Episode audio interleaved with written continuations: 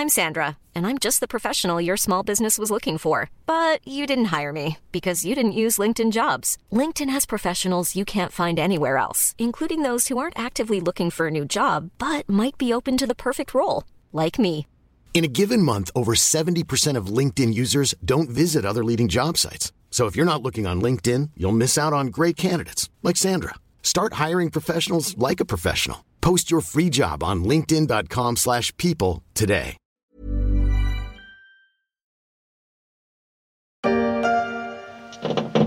It's me. J'ai des bonnes nouvelles pour vous. I have good news for you.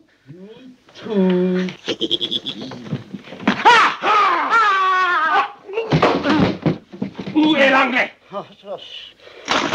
Je suis malade. Non, pas malade? Et oui, en Allemagne, les nouvelles ne sont pas très bonnes, l'économie est malade et le gouvernement de coalition fait face à la colère d'une partie du monde paysan, ainsi qu'au réveil de l'extrême droite.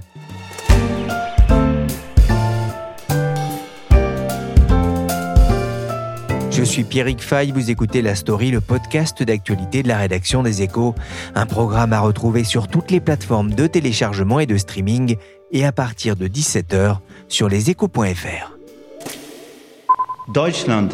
L'Allemagne a perdu un homme d'État. Europa hat L'Europe eine a Säule perdu verloren. un pilier, Frankreich La hat France einen Freund. a perdu un ami. Le discours du président Emmanuel Macron lors d'un hommage à l'ancien homme politique allemand Wolfgang Schäuble devant le Bundestag. Un discours salué outre-Rhin et l'affirmation du soutien de la France à son principal pays partenaire dans la construction européenne. L'image est marquante et intervient surtout au moment où l'extrême droite allemande agite la menace d'un Brexit, une sortie de l'Allemagne de l'Union européenne, à un moment aussi où l'Allemagne apparaît fragilisée dans son économie. Ich bin malade, en espérant que ce ne soit pas trop grave, car si l'Allemagne s'enrhume, une grosse partie de l'Europe pourrait bien se mettre à tousser. Bonjour Emmanuel Graland, Bonjour Pierrick. vous êtes correspondant des échos à Berlin. D'abord, comment se porte l'économie allemande? Bah, écoutez, l'économie allemande traverse une sérieuse période de dépression et quelque part de remise en question. Il faut savoir que l'économie allemande a été la seule du G7 l'an dernier à reculer avec une baisse de 0,3% du PIB sur l'ensemble de l'année. Sur 2024, on a même certains acteurs comme Commerzbank et la Deutsche Bank qui prévoient une récession, même si la plupart des instituts économiques tablent plutôt sur une croissance du PIB entre 0,4 et 0,9%. Donc une période difficile. Lors de ces journées nationales au début du mois de janvier, euh, c'est quelque chose qui s'est euh, ressenti au sein du Parti libéral euh, allemand. Le ministre allemand des Finances, Christian Lindner, a d'ailleurs cité Nietzsche pour évoquer l'économie allemande en disant celui qui regarde trop longtemps dans l'abîme, l'abîme le regarde aussi en retour. Il voulait dire qu'une société qui ne croit plus suffisamment en son avenir, eh bien, elle se met en danger. Et quelque part, il en a remis une couche ensuite euh, à Davos euh, en Suisse, quelques semaines plus tard, en expliquant non, l'Allemagne n'est pas euh, l'homme malade de l'Europe, mais c'est simplement un homme fatigué qui a besoin de quelque sorte d'un café sous forme de réforme structurelle pour essayer de retrouver de l'énergie, de retrouver de l'allant et pour faire en sorte que l'économie allemande renoue avec la croissance. Donc une volonté de porter un message positif alors que l'ensemble des acteurs économiques traversent plutôt une période de remise en question et broient du noir. Wir brauchen so 500 Haus. Aber durch eine sofortige Verstärkung fordern wir 3000, als wir am Hafen ankommen. Goethe Nein. Corneille. Nietzsche, l'abîme qui regarde l'économie allemande en ce début d'année 2024, dit autrement, tous sont en croissance, nous pas, hein, le titre de l'hebdomadaire Der Spiegel en septembre dernier, et un chiffre surtout qui fait mal à l'Allemagne et qui a surpris les analystes, la production industrielle a baissé en novembre pour le sixième mois consécutif. L'économie allemande aurait bien besoin effectivement d'un remontant, mais Emmanuel, pourquoi ce ralentissement de l'Allemagne jusqu'ici moteur exemplaire de la croissance européenne? On peut dire que l'Allemagne a avalé un cocktail empoisonné à base d'énergie chère, de découplage géopolitique et puis de hausse des taux.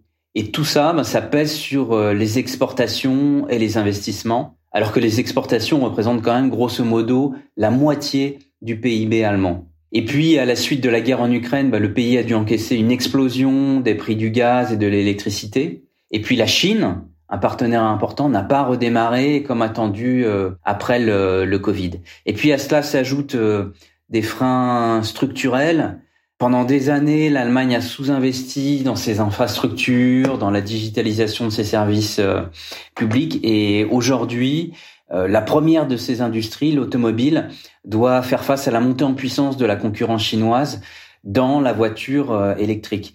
Donc, grosso modo, le pays affronte toute une série de défis économiques, technologiques, et puis il paye aussi euh, une forme d'assoupissement qui est liée peut-être à une euh, jouissance toute simple d'un confort dont on a disposé pendant des années et qui a pas poussé l'Allemagne à se réformer. Vous parliez de l'automobile, mais, mais d'autres secteurs sont, sont aussi touchés comme euh, la construction et, et le logement? Ça, c'est vraiment un secteur qui traverse de grosses, grosses difficultés. Parce que avec la hausse des taux, l'immobilier résidentiel, euh, tout comme l'immobilier commercial, est à la peine. Le nombre de permis de construire s'est effondré en Allemagne euh, de l'ordre de, 27% sur euh, un an pour des nouveaux logements. Il faut remonter à 2012 pour retrouver un chiffre aussi faible. Et du coup, on a quand même il y a pas mal de promoteurs qui ont fait faillite. Il y a des chantiers emblématiques qui sont à l'arrêt aujourd'hui en Allemagne. Un chiffre à retenir, selon le ministère du Logement, environ 270 000 nouveaux logements ont été livrés l'an dernier, en 2023, et c'est très loin de l'objectif de 400 000 nouveaux logements qui était visé en 2021 par le candidat Olaf Scholz quand il s'est présenté euh, pour devenir euh, chancelier. Alors, cette situation catastrophique dans le bâtiment, ça intervient à un moment où, en plus, il y a une pénurie de logements qui est devenue de plus en plus aiguë dans les grandes villes, avec l'afflux de réfugiés, l'arrivée des réfugiés syriens en 2015-2016, puis des réfugiés ukrainiens en 2022. Selon l'association allemande des locataires, grosso modo, il manque environ 700 000 logements en Allemagne. En conséquence de quoi bah, Les loyers montent en flèche et le nombre de logements vides, bah, ça se réduit comme peau de chagrin. La deuxième idée forte à retenir, c'est qu'il n'y a jamais eu aussi peu de logements vides actuellement en Allemagne. Dans des villes comme Munich ou Francfort, on a 0,1% des logements qui sont disponibles en location. Et dans les grandes villes, en fait, la pénurie est telle qu'il n'est pas rare que ce soit euh, les personnes à la recherche d'un logement qui publient elles-mêmes des annonces sur les réseaux pour essayer de, de trouver un propriétaire en disant, bah écoutez, euh, je suis sympa, euh, j'ai des revenus valables, je cherche un logement, s'il vous plaît, contactez-moi. Les loyers, eux, ont bondi, ils, ils ont même explosé. Depuis 2018, la hausse s'élève à environ 40% à Berlin, 32% à Leipzig et 21% à Cologne. C'est donc des niveaux qui sont largement, largement supérieurs à ceux de l'inflation.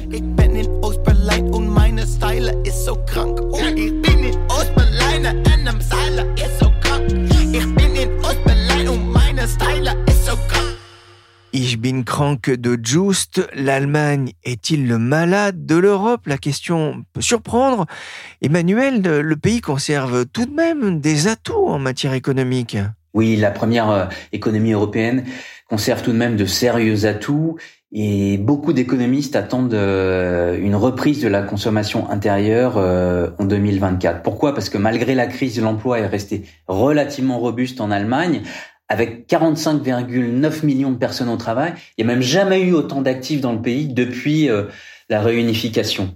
Et puis surtout, les salaires euh, vont augmenter fortement en 2024 avec le passage du salaire minimum à, à 12,41 euros euh, de l'heure.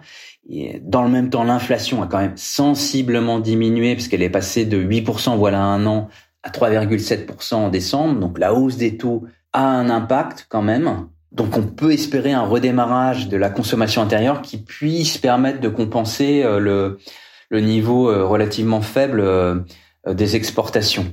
On a aussi un Mittelstand, c'est-à-dire ces petites et moyennes entreprises familiales dans l'industrie qui a une capacité d'adaptation qui est très importante, qui a montré dans le passé qu'ils étaient capable de résister euh, dans les années 90-80 à l'offensive de la machine-outil japonaise, par exemple, qui a passé le cap de la réunification. Et l'Allemagne compte quand même près de 1600 acteurs euh, dans ce domaine, euh, des boîtes qui font moins de 5 milliards d'euros de chiffre d'affaires, mais qui sont extrêmement compétitives, extrêmement spécialisées, qui sont soit numéro un européen, soit parmi les numéros 3 mondiaux dans leur domaine, dont des experts qui ont une capacité à vendre et à exporter à l'étranger. Le troisième atout de l'Allemagne, c'est quand même leur puissance de feu financière, puisqu'ils ont des réserves, ils sont beaucoup moins endettés que la France. Le souci, c'est que euh, cette puissance de feu a été un peu rognée par l'arrêt de la Cour constitutionnelle de Karlsruhe euh, de l'automne, qui a limité l'utilisation de ces fonds extra-budgétaires qui permettaient d'impulser, euh, d'injecter des investissements euh, au sein de l'économie et de favoriser une relance. L'économie allemande se porte moins bien et cela rejaillit sur le gouvernement de coalition. Le Premier ministre Olaf Scholz doit aussi faire face au malaise grandissant des campagnes.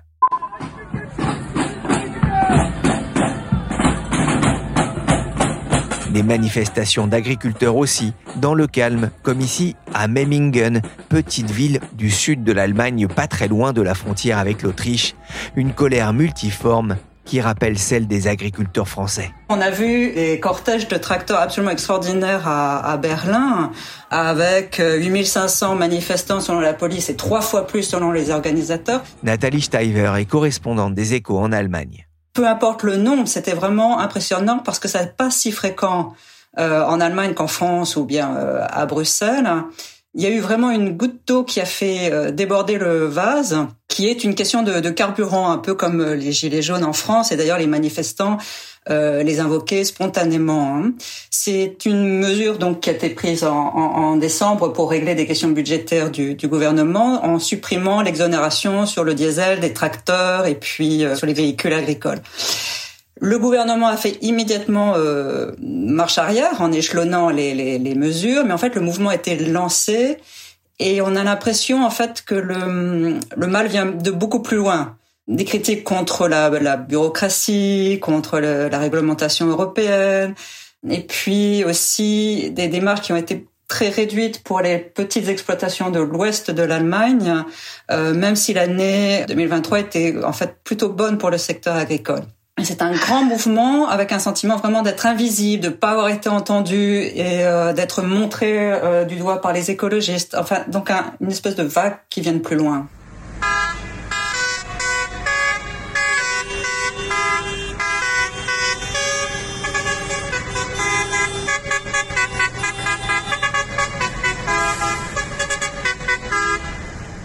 Se faire entendre et se faire voir. Alors c'est plus facile au volant de gros tracteurs, comme ici euh, dans une petite ville allemande. C'était le 22 janvier. Alors c'est parfois moins harmonieux. Der Bauern proteste, qui rappelle la colère entendue en France, mais aussi un peu partout en Europe. Nathalie, vous êtes allée euh, à leur rencontre mi-janvier dans les rues de Berlin où ils manifestaient. Que vous ont-ils dit? C'était un mouvement qui était très très impressionnant, encore une fois, un mélange d'agriculteurs, de restaurateurs, de routiers, avec euh, une, une, ambiance plutôt bon enfant, euh, très calme. Il y avait des stands de saucisses, du café pour se réchauffer. Euh, beaucoup des agriculteurs avaient roulé pendant toute la nuit. D'ailleurs, on entendait les, les klaxons des tracteurs euh, chez moi à 3 km de la porte de Brandenburg. Mais le sentiment est vraiment d'une colère sourde, un ras-le-bol général. D'ailleurs, c'était le, le, le, slogan qu'on entendait le plus souvent. Trop, c'est trop. Hein. Et beaucoup de pancartes contre le gouvernement, en fait, avec euh, la coalition doit doit dégager, le ministre des Finances, euh, Christian Lindner, était littéralement hué, il pouvait pas s'exprimer. En fait, pendant plusieurs minutes, il est resté un peu euh, là, euh, sans pouvoir parler. Hein. Des discours contre le gouvernement, contre les Verts, c'est-à-dire que c'était une manifestation plutôt politique? Oui, très politique, surtout sur les pancartes. Donc dirigé non seulement contre les Verts, à qui les agriculteurs reprochent de, de tout savoir mieux que les autres. J'ai vu une pancarte euh, Potsdamer Platz euh, disant ils ont jamais rien semé, euh, jamais rien récolté, mais ils savent tous mieux que les autres. Ce qui est très euh, marquant aussi, c'est ce reproche de, du cafouillage permanent du gouvernement avec une taxe qui a été introduite beaucoup trop vite. Ce qu'ils me disaient, c'est ils ne savent pas où ils vont. Mais ce que j'ai trouvé aussi beaucoup plus troublant, c'est un grand nombre de pancartes qui étaient vraiment très agressives à l'écart du gouvernement. Je le trouvais assez proche du discours de l'AFD. Ce qui m'a aussi euh, beaucoup étonné pendant la manifestation, donc je me suis euh, baladée un petit peu partout, je parlais avec des, gens au hasard, et c'est d'entendre une phrase qui était répétée en permanence sur le fait que les taxes sur les paysans vont euh, servir à financer la, la guerre en Ukraine. Et ça m'a beaucoup frappé parce que c'est exactement, mais mot pour mot, les phrases de la propagande euh, russe en fait. Euh, et donc c'était frappant de l'entendre un peu partout dans le, dans le. Hein. Un mouvement qui intéresse aussi l'AFD, le parti d'extrême droite allemand, dont certains militants ont rejoint les cortèges au cri de Nous sommes le peuple. L'AFD très présente aussi sur Internet et notamment sur X pour véhiculer la colère des agriculteurs avec quelques mots-clés comme Grüne Raus aus den Parlamenten, virer les Verts du Parlement. Un trafic totalement paralysé pendant six jours. C'est inédit en Allemagne. Jamais dans leur histoire, les chemins de fer allemands n'avaient connu de grève aussi longue. Une économie en panne, des grèves, des manifestations d'agriculteurs, d'artisans, de restaurateurs, de routiers, l'extrême droite euh, qui monte et un gouvernement sous pression dans un contexte économique euh, compliqué. Cette tourmente politique inquiète aussi les, chefs d'entreprise. Nathalie, certains n'ont pas hésité à intervenir dans le débat public. Oui, on a beaucoup entendu ces derniers temps Sigrid Rosworm, c'est le président de la Fédération de, de l'industrie, hein, qui s'inquiète de la ligne de l'AFD pour un Brexit, donc une sortie éventuellement de l'Union européenne, mais aussi d'une manière plus générale de l'image que donne l'Allemagne. Hein. C'est une question importante pour leurs exportations, mais c'est aussi une question importante pour le recrutement. Donc la fédération patronale allemande aussi, le BDA, est montée au créneau en, expliquant qu'on avait pratiquement 2 millions de, de, postes à pourvoir et que ce ne sera pas possible sans main d'œuvre étrangère. Ce qui est plus étonnant, c'est que c'est aussi les entreprises individuellement qui sont montées au créneau. Donc on a euh, Siemens qui est assez fréquemment prend des prises de position, mais aussi d'autres entreprises euh, qu'on entend moins souvent, comme euh, Volkswagen ou Infineon, le, fabricant de, semi-conducteurs en expliquant qu'on voulait une société ouverte encore. Et en même temps, il y a une très forte critique dans le patronat à l'égard des contradictions de la politique du gouvernement. Il voudrait une ligne un peu plus claire hein, sur les moyens et sur le rythme de la transition vers euh, l'hydrogène vert. Hein.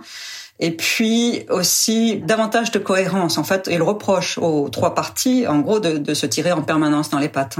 Le patron des industries allemandes qui réagit aussi à la montée de l'AFD, il a appelé les partis démocratiques à plus d'unité pour poser les bases de la modernisation du pays, mais aussi pour protéger la démocratie et la liberté. Il a aussi appelé tous les électeurs à réfléchir au type de société dans laquelle ils veulent vivre. En Allemagne, les manifestations anti-AFD ont pris un rythme quotidien depuis une semaine. Des centaines de milliers de personnes se sont rassemblées ce dimanche contre le parti d'extrême droite Alternative pour l'Allemagne et son idéologie radicale qui suscite une mobilisation d'une rare ampleur. Plus d'1,4 million de personnes ont manifesté depuis vendredi dans des dizaines de villes à travers l'Allemagne. Des manifestations importantes contre l'AFD en Allemagne, le parti d'extrême droite, des images qui ont profondément marqué l'Europe et pas seulement en Allemagne, plus d'un million de personnes dans la rue, dans de nombreuses villes. Emmanuel Graland, comment expliquer le regain de vitalité de ce parti qui n'avait pourtant pas fait bonne figure lors des dernières législatives en 2021 avec à peine 10% des voix? Il y a plusieurs facteurs qui expliquent ce rebond. D'une part, euh, le parti d'extrême droite tire profit euh, euh, de l'inflation, d'une peur d'un certain déclassement au niveau des Allemands, puisque en l'espace d'un an, la part des Allemands qui pensent que leur pays ne fera plus partie des leaders économiques du monde d'ici 10 à 15 ans, elle est passée de 30 à 50% Donc le fait que le modèle économique de l'Allemagne ait été remis en question avec l'arrêt du gaz russe, le découplage géopolitique euh, avec euh, la Chine, euh, les incertitudes avec éventuellement un retour de Trump au pouvoir et une, des États-Unis qui seraient peut-être moins prêts à soutenir l'Europe en cas de conflit et de tensions géopolitiques avec les Russes. Tout ça inquiète beaucoup les Allemands. Il y a aussi le fait qu'une grande partie des collectivités locales se disent débordés par l'accueil des réfugiés et leur gestion, le fait que euh, l'arrivée euh, d'un grand nombre de réfugiés syriens, ukrainiens, etc. Tout ça a eu un impact aussi sur le marché du logement. Et eh ben ça, ça pèse et ça a probablement nourri l'essor de l'extrême droite en Allemagne.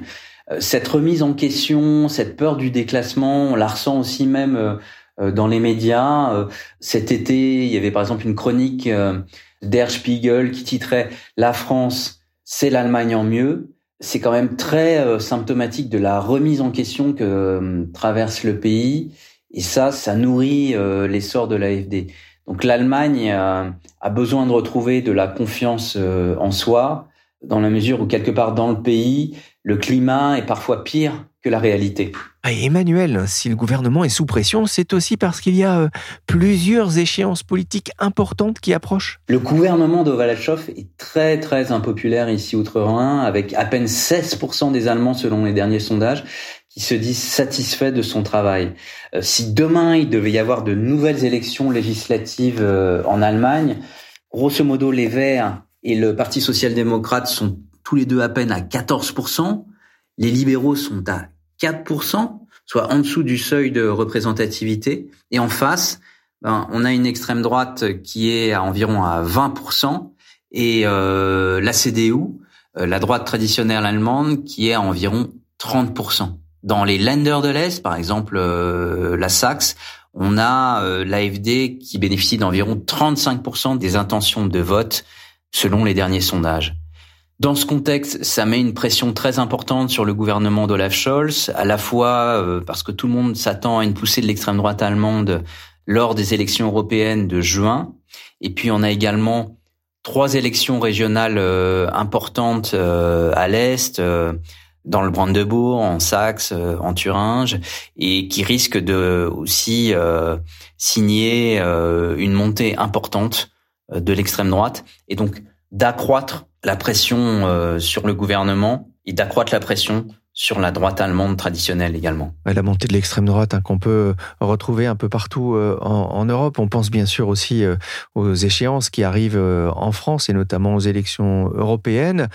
Une défaite pourrait-elle faire voler en éclats la coalition entre les Verts, les sociaux-démocrates et les libéraux du FDP La coalition aujourd'hui est tellement impopulaire qu'elle a plutôt intérêt à essayer de tenir jusqu'aux prochaines euh, législatives, parce que si elle convoquait de nouvelles élections maintenant, ce serait vraiment une bérésina.